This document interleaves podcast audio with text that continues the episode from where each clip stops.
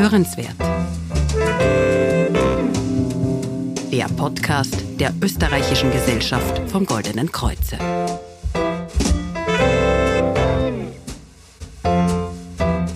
Ein saftiger Schweinsbraten, dazu ein kühles Bier und als Abschluss ein süßes Stück Sachertorte. Ja, nach dem Genuss meldet sich allerdings bei vielen nicht nur das schlechte Gewissen, auch unser Magen schlägt Alarm. Reflux, also häufiges Sodbrennen und unangenehmes Aufstoßen nach dem Essen, betreffen mittlerweile ein Drittel aller Österreicherinnen und Österreicher. Herzlich willkommen bei Hörenswert, dem Podcast der Österreichischen Gesellschaft vom Goldenen Kreuze. Mein Name ist Denise Seifert und heute reden wir darüber, wie der unangenehme Reflux entsteht und was wir selbst dagegen tun können. Dazu begrüße ich Ernährungswissenschaftlerin Veronika Matzek-Strokosch. Ja, Sodbrennen hat ja jeder von uns schon mal gehabt, aber was passiert denn da eigentlich in unserem Körper? Ja, bei Sodbrennen kommt es zu einem Rückfluss vom Mageninhalt, also sei es Speisebrei oder Magensaft, zurück in die Speiseröhre. Das kann sich bemerkbar machen durch ein brennendes Gefühl im Brustbereich, aber auch saures Aufstoßen. Sie sprechen es an, Reflux bedeutet ja Rückfluss. Was funktioniert denn bei diesem Mechanismus nicht mehr? Ja, zwischen Magen und Speiseröhre gibt es einen Verschlussmechanismus und dieser Mechanismus besteht aus muskulären Teilen und da kann es sein, dass dieser Verschluss nicht optimal funktioniert, dass quasi ein Durchfluss von Magen in die Speiseröhre wieder entsteht. Was können denn die Ursachen für eine Refluxerkrankung sein? Ja, bei Reflux muss man aber an die Essgewohnheiten denken, Übergewicht, zu schnelles Essen, zu große Bissen runterschlucken, aber auch kohlensäurehaltiges Getränk zum Beispiel kann Sodbrennen verursachen, Alkohol, zu viel Rauchen ebenfalls. Und man darf den Stress nicht vergessen, weil bei Stresssituationen kommt es eben immer wieder auf ungeachtetes oder schnelles Essen leider auch eben diese Muskelschwäche, wenn dieser Verschluss nicht funktioniert zwischen Magen und Speiseröhre. Da haben wir auch immer wieder Sodbrennen. Wenn zum Beispiel Schweres gehoben wird, kann das auf den Magen drücken und Sodbrennen hervorrufen. Aber auch in der Schwangerschaft tritt das immer wieder auf, wenn das heranwachsende Kind die Organe hinaufdrückt. Davon kann ich ein Lied singen. Sagen Sie, welche Rolle spielt denn die Genetik? Also kann ich auch genetisch benachteiligt sein und dadurch Reflux bekommen? Ja, leider ist es auch von der Genetik her bestimmt, dass man Reflux haben kann. Kommt eben dazu eine Bindegewebsschwäche. Mhm. Woran merke ich jetzt, dass eine Refluxerkrankung vorliegt? Was sind da die Symptome? Ja, die Symptome können unterschiedlich sein. Wir haben das Sodbrennen angesprochen, also dieses brennende Gefühl im Brustbereich, das saure Aufstoßen. Aber wichtig ist auch darauf zu achten, ob man immer wieder heiser ist. Diesen bekannten Frosch im Hals hat zum Beispiel, den Stimmverlust, kann auch bis zu Asthmaanfälle oder Schluckstörungen gehen. Ein Arzt hat einmal erwähnt, ein ganz äh, bekannter Arzt, der sich mit Reflux beschäftigt, dass sogar Lippenbrennen und Augentränen Symptome sein können für Reflux. Was Sie gerade beschrieben haben, nämlich Heiserkeit oder auch das Bedürfnis, äh, sich zu räuspern, verursacht jetzt bei vielen nicht unmittelbar die Assoziation, dass es sich um Reflux handelt. Was bewirken diese Symptome jetzt psychisch, aber auch physisch bei den Betroffenen? Ja, diese Symptome haben einen Einfluss auf unseren Alltag, weil ständiges Räuspern oder Heiserkeit erschwert den Redefluss und das natürlich ist anstrengend für unseren Körper und da macht auch das Reden oder Singen keinen Spaß mehr und deshalb sollte es relativ rasch abgeklärt werden. Welche Möglichkeiten der Therapie gibt es denn jetzt, wenn ich an Reflux leide? Es gibt verschiedene Ansätze. Erst einmal, wir haben schon über die Ernährung gesprochen, dass ich die Ernährungsweise überdenke, dass ich nicht allzu fette und süße Speise zum Beispiel esse. In der nächsten Folge, wir haben so viele feine Sachen aus der Natur, die sogenannten Nutraceutical, also das sind heilende Wirkstoffe, Inhaltsstoffe von den Lebensmitteln, sei es zum Beispiel der Leinsamen, der Haferschleim oder aus der traditionell chinesischen Medizin das Reiskonchi. Weiterer Schritt wäre die Selbstmedikation aus der Apotheke, dass man sich schleimhautschützende Präparate wie zum Beispiel Käsepappel oder Boxhornklee, fermentierte Papaya sich da holt. Nach Rücksprache des Arztes können natürlich auch Medikamente verschrieben werden. Da reden wir von einem Protonenpumpenhemmer. Das sind Medikamente, die die Säureproduktion hemmen und dadurch auch dadurch Sodbrennen verhindern können. Und letztendlich kann auch eine Operation helfen. Genau, was wir bei den Medikamenten in jedem Fall erwähnen sollten, ist, dass die Ursache ja nicht behoben wird. Also sprich, der Mageninhalt, also die Speisen und die Säure kommt ja durch die Röhre wieder hoch, aber dieser Inhalt ist einfach nicht mehr sauer und deshalb brennt er nicht mehr. Aber die Ursache des Reflux wird dadurch nicht behoben. Genau, so ist es. So muss man das sehen. Also die Säureproduktion wird vermindert, aber leider der Transport ist weiterhin möglich hinauf in die Speiseröhre. Ja, die dritte Option, die Sie gerade erwähnt haben, ist eben die Operation. Wann ist es denn sinnvoll, sich operieren zu lassen? Wenn die Beschwerden sehr häufig sind oder sehr massiv sind, also wenn ich wirklich Beeinträchtigungen habe, dann muss ich das immer vorher abklären lassen. Es kann natürlich auch ein Zwerchfellbruch vorkommen. Das ist dann, wenn ein Teil des Magens sich durch diese Zwerchfellspalte drückt und dadurch eben den Mageninhalt in die Speiseröhre hinaufdrückt. Und das muss aber vorher abgeklärt werden. Aber natürlich auch sieht man das bei den Vorsorgeuntersuchungen, sei es zum Beispiel Gastroskopie. Ja, wie Sie es bereits richtig erwähnt haben, vor jedem Schritt, also sei es Medikation oder Operation, sollte natürlich ein ausführliches ärztliches Gespräch stattfinden, eben und auch eine Magenspiegelung. Die Magenspiegelung ist ja deshalb auch wichtig, weil nur so die krankhaften Veränderungen, die sich in der Speiseröhre bilden können, abgeklärt werden können. Und diese Veränderungen, die entstehen ja durch häufige Refluxepisoden. Begünstigung ist auch ein Alter ab 50, also ein höherer höheres Alter, Übergewicht und Männer sind von diesen krankhaften Veränderungen ja häufiger betroffen als Frauen. Die Erfolgsquote bei einer Operation, die liegt äh, zwischen 80 und 90 Prozent mittlerweile. Das ist ein Eingriff, der knapp 20 Minuten nur dauert. Sagen Sie, ist Reflux heilbar? Ja, bei vielen können die Beschwerden wieder durch Ernährungsumstellung, Medikation verbessert werden. Aber wenn man eine Gewebsschwäche hat, gerade wenn dieser Schließmechanismus nicht mehr funktioniert, bleibt das dann doch. Über das heißt, Jahre wir können festhalten, Reflux ist nicht heilbar. Also die Tatsache, dass dieser Mechanismus, dieser Schließmechanismus nicht mehr ordentlich funktioniert, diese Sache ist unumkehrbar, richtig? Das müssen wir dann immer ärztlich abklären, eventuell durch eine Operation möglich. Aber wichtig ist, dass man schon vorher Schritte macht, sprich Ernährungsumstellen auf das Gewicht achten, dass es gar nicht zu einer Belastung kommt. Sie sprechen es an, die Ernährung. Worauf sollte ich denn bei der Ernährung achten? Ja, alles, was wir essen und trinken, landet im Magen und wird dort weiterverarbeitet und hat eine unterschiedliche Verweildauer. Und deshalb ist es darauf wichtig, darauf zu achten. Und äh, gerade bei Beschwerden, dass man sich da Ratschläge holt von qualifizierten Ernährungsfachkräften, sei es Diätologinnen, Ernährungswissenschaftlerinnen, um da gezielt jetzt Lebensmittel wegzulassen oder zu essen. Und wichtig, dass keine Nährstoffmangel entstehen.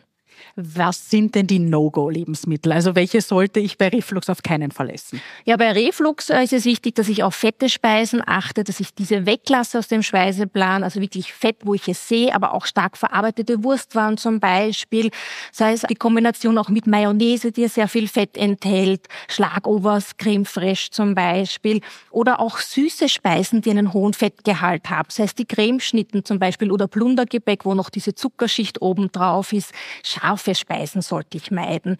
Nicht nur, dass ich jetzt an Chili und Pfeffer denke, aber auch Ingwer, diese Gewürzmischungen, die sehr scharf sind. Aber auch der Essig kann reizen.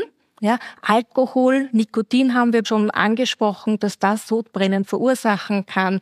Ja, und dann natürlich wichtig, dass man auf die Menge achtet. Mhm. Stichwort Säureproduktion. Also die Säureproduktion im Magen sollte ja möglichst niedrig gehalten werden bei Reflux. Welche Speisen sind denn säurefördernd? Bekannteste sind die Tomatenprodukte, sei es aus frischen Tomaten oder getrockneten Tomaten. Klassiker ist Ketchup, die Tomatensauce für das Sugo, aber auch für den Pizzabelag. Das wären so Säureproduzenten. Auch bei den Zitrusfrüchten sollte man Acht geben, sei es jetzt die Orange, die Zitrone, weil das kann schon das Gewebe reizen und Beschwerden verursachen. Also da kann man sehr gut achten, dass man diese Säurebildner aus dem Speiseplan herausnimmt, aber dafür eben mildernde Lebensmittel einführt. Und welche tun mir jetzt gut beim Reflux? Gedünstete Speisen würde ich da empfehlen, vor allem das Gemüse, sei es jetzt Karotten zum Beispiel, Kartoffeln, aber auch gedünsteten Brokkoli, dass ich auch darauf achte, dass ich nicht zu viel Rohkost in dem Speiseplan habe. Ballaststoffe sind wichtig. Das sind die Pflanzenfasern, die ich aufnehme im Gemüse, im Obst, auch Getreideprodukte. Und da gibt es die löslichen Ballaststoffe, die so Art schleimbildend sind. Wie Inulin zum Beispiel? Ja, perfekt Effekt, mhm. aber ich habe das auch bei Leinsamen, bei Flohsamen zum Beispiel, die eben schon einen Magenschutz bilden können. Das merkt man ja, wenn man Leinsamen oder Flohsamen einige Tage einweicht, dann bildet es ja wirklich so einen Schleim. Es sieht ekelhaft aus, aber ist ja. sehr gesund für den Magen. Mhm. Ja, das kleidet so schön den Magen aus und auch die Speiseröhre und dadurch kann dieses Brennen nicht so stark sein. Warum muss ich jetzt Rohkost vermeiden? Rohkost bleibt relativ lange im Magen liegen und deshalb hat er dann auch viel Arbeit zu leisten. Und gerade wenn ich das zum Beispiel später am Abend esse, kann es sein, dass es den Rückfluss fördert. Jetzt haben wir über die Nahrungsmittel gesprochen. Was muss ich denn bei den Getränken beachten? Bei den Getränken möchte ich den Tipp geben, dass man auf die Kohlensäure achtet, also nicht so stark kohlensäurehältige Getränke aufnehmen. Und auch die Trinkmenge ist wichtig, dass es eher kleine Schluck sind, nicht zu große Mengen. Aber ich kann auch zum Beispiel mir Tees zubereiten, die eine heilende, die eine angenehme Wirkung haben, sei es der Fencheltee, die Käsepappel zum Beispiel, aber auch Schafgabe. Mhm. Sie haben es vorher erwähnt, gedämpftes Gemüse ist sehr gesund. Welche Rolle spielt denn die Art der Zubereitung? Die Zubereitung hat bei Reflux eine große Rolle.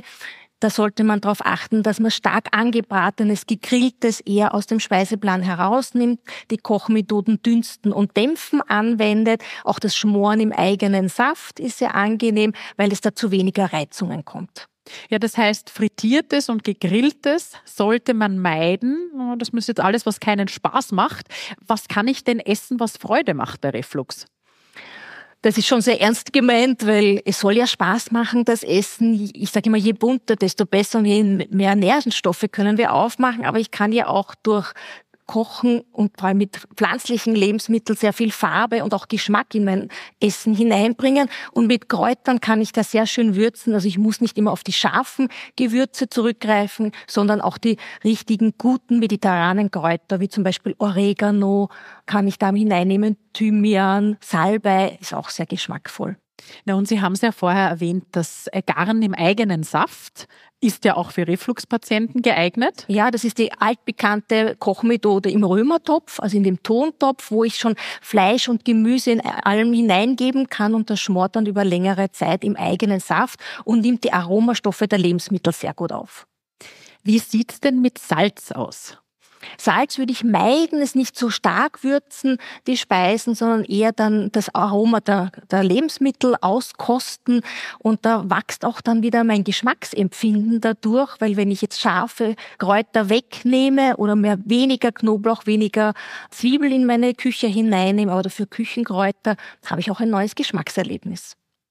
Sie haben vorhin den Zucker angesprochen. Warum ist denn der Zucker so schlecht für den Reflux? Zucker ist insofern schlecht, weil das oft in Kombination mit fettreichen Speisen aufgenommen wird und dadurch bleibt es länger im Magen liegen und kann diese Beschwerden verursachen, dass einfach mehr Mageninhalt die Speiseröhre hinaufkommen kann. Das heißt, wenn ich das richtig verstanden habe, geht es hier auch darum, den Magen zu entlasten, also äh, sprich schonend zu essen. Und Fett bleibt ja sehr, sehr lange im Magen und quasi je länger etwas im Magen ist, desto stärker steigt die Chance, dass sich Reflux bildet, richtig? So ist es, weil in dem Moment, wo ich runterschluck, vergesse ich eigentlich, was dann nachher mit dem Essen passiert und einige Lebensmittel bleiben bis zu neun Stunden im Magen liegen und das ist eine lange Zeit und dadurch kann auch Reflux bzw. Sodbrennen immer wieder entstehen. Was sind denn die absoluten No-Gos? Also Dinge, die zum Beispiel neun Stunden im Magen bleiben. Ja, das sind eben die angesprochenen frittierten oder scharf angebratenen Speisen und sehr fettereiche Speisen, weil die brauchen sehr lange im Magen, um in diese kleine Bestandteile zerlegt zu werden. Ja, und das belastet uns. Aber Gummibärchen könnte ich jetzt essen, oder? Ja, aber die Menge auch darauf achten, dass nicht die ganze Packung auf einmal gegessen wird. Hat auch die Temperatur einen Einfluss, also wie heiß ich die Speisen esse? Ja, natürlich hat die Temperatur einen wesentlichen Einfluss, weil je heißer ich esse, desto eher kann ich Gewebe auch schädigen, sprich eine Verbrennung verursachen. Und wenn ich da schon die Neigung habe zu einem Reflux, werden da die Beschwerden verstärkt. Macht es eigentlich einen Unterschied, ob ich jetzt eine große Mahlzeit oder fünf kleine Mahlzeiten am Tag esse, wenn ich an Reflux leide? Ja, das macht einen großen Unterschied. Wir empfehlen eher kleinere Mahlzeit, aber dafür öfters zu essen. Also anstatt diesen drei großen Mahlzeiten ist es sinnvoller, drei Mahlzeiten, aber auch diese zwei Zwischenmahlzeiten einzunehmen. Dadurch wird die Speisenmenge kleiner und daher leichter verdaulicher auch für den Körper. Wenn ich an Reflux leide, welche Rolle spielt denn die Tageszeit, zu der ich die Speisen zu mir nehme? Bei der Tageszeit ist darauf zu achten, dass ich nicht zu spät esse oder auch nicht kurz vorm Schlafen gehen, auch wenn ich eine Mittagsruhe einlegen möchte, weil da habe ich einfach zu knapp die Zeit, zu viel im Magen und der Reflux kann dadurch verstärkt werden. Sie sprechen was sehr Wichtiges an, nämlich die Liegeposition. Also das heißt nicht umsonst, wie man sich bettet, so liegt man. Stimmt es, dass man Refluxbeschwerden lindern kann, indem man sich zum Beispiel höher gelagert hinlegt? Ja, das ist ein sehr guter Tipp. Also wenn ich den Oberkörper höher lagere, hat einfach aufgrund der Schwerkraft, es ist schwieriger, dass der Reflux da ist und Beschwerden auflöst. Aber auch die Seitenlage, gerade wenn man in der Nacht zu Sodbrennen äh, eher, dass man da leidet, darunter würde ich sagen, die Seitenlage, vor allem auf der linken Seite, wird, wird der Magen entlastet und Reflux dadurch eher selten auftreten. Gibt es so eine Faustregel, wann ich das letzte Mal vor dem Zubettgehen essen sollte? Als Faustregel kann ich Ihnen circa zwei bis drei Stunden vor dem Schlafen geben, dass wir da die letzte Mahlzeit einnehmen, auch Getränke zu uns nehmen und da kann dann die Verdauung schon starten und wir legen uns nicht mit vollem Magen ins Bett. Haben Sie abschließend noch eine mutmachende Botschaft an ja, die vielen Menschen, die betroffen sind? Da möchte ich den griechischen Philosophen Sokrates zitieren. Der hat gesagt, eure Heilmittel sollen eure Nahrungsmittel sein und eure Nahrungsmittel eure Heilmittel. Denn wir vergessen immer wieder, dass wir durch unser Essen sehr viel Gutes bewirken können, aber leider auch Beschwerden hervorrufen können. Ja, ganz nach dem Motto, du bist, was du isst. Frau Magister Matzek-Strokosch, danke für das Gespräch. Ich sage herzlichen Dank.